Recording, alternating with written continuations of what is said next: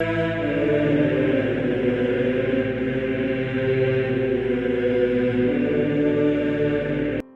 nome do Pai, do Filho e do Espírito Santo. Amém. Olá, meus queridos amigos, meus queridos irmãos, nos encontramos mais uma vez aqui no nosso Teós, Viva de Coriés, o Cor Maria, nesse dia 28 de maio de 2022. Nós estamos aí então nesse sábado, depois da ascensão do Senhor, e aí no nosso segundo dia aí da nossa novena de Pentecostes. Amanhã então a gente medita o Evangelho Dominical para na próxima semana a festa de Pentecostes. O evangelho de hoje, de João 16, 23b, 28, fala sobre pedidos, né? O Senhor já começa aqui, em verdade, em verdade vos digo, se pedires ao Pai alguma coisa, né? Em meu nome ele vos dará. Até agora nada perdides em meu nome.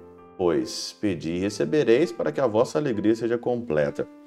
Pedir alguma coisa. Todos nós pedimos algo, né? Todos nós pedimos alguma coisa. Aqui na Catena Áurea, super interessante porque as pessoas elas às vezes falam assim comigo, padre, eu fiz um pedido e eu não recebi o pedido, eu não recebi o pedido.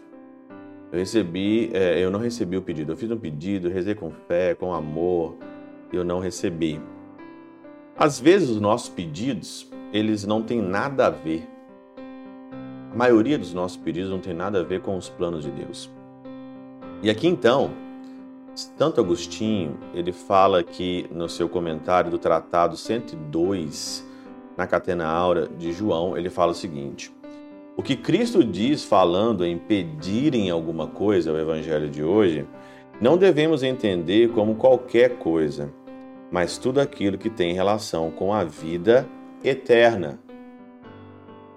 Tudo aquilo que tem relação com a vida eterna.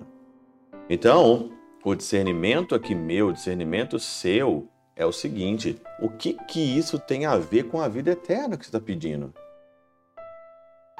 Está fazendo um pedido, o que que isso tem a ver com a vida eterna?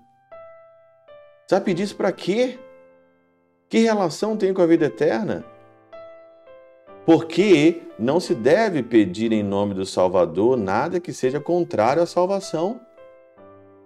Você não pode usar o nome de Jesus, o nome de Deus, e pedir uma coisa que não tem nada em relação ao Salvador, ao Salvador e à salvação.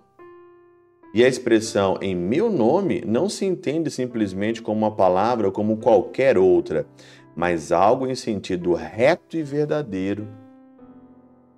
Reto e verdadeiro.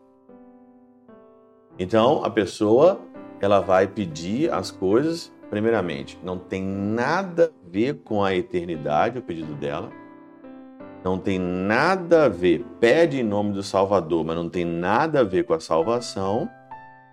E ela usa o nome de Deus ali como se fosse qualquer coisa, não no sentido reto e verdadeiro da questão. São muitos elementos aqui para o nosso pedido que às vezes as pessoas não levam isso em consideração. E depois então ficam dizendo: "Ai, meu Deus do céu, eu não eu fiz um pedido e eu não fui, eu não recebi nada. Eu pedi isso, Senhor". Olha, se entrou nesse critério, não tem como você ficar sem uma resposta. Mas o critério é esse aqui.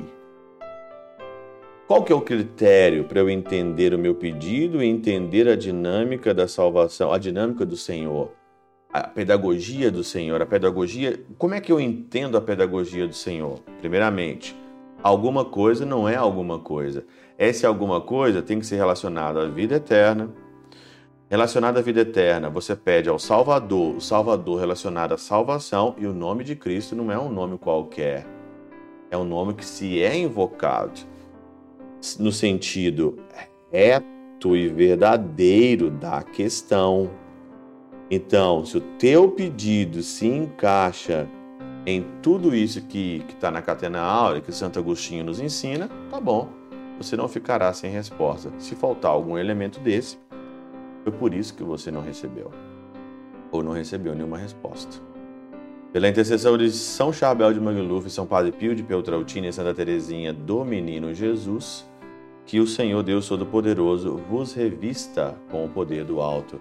Pai, Filho e Espírito Santo, sobre vós e convosco permaneça para sempre. Amém.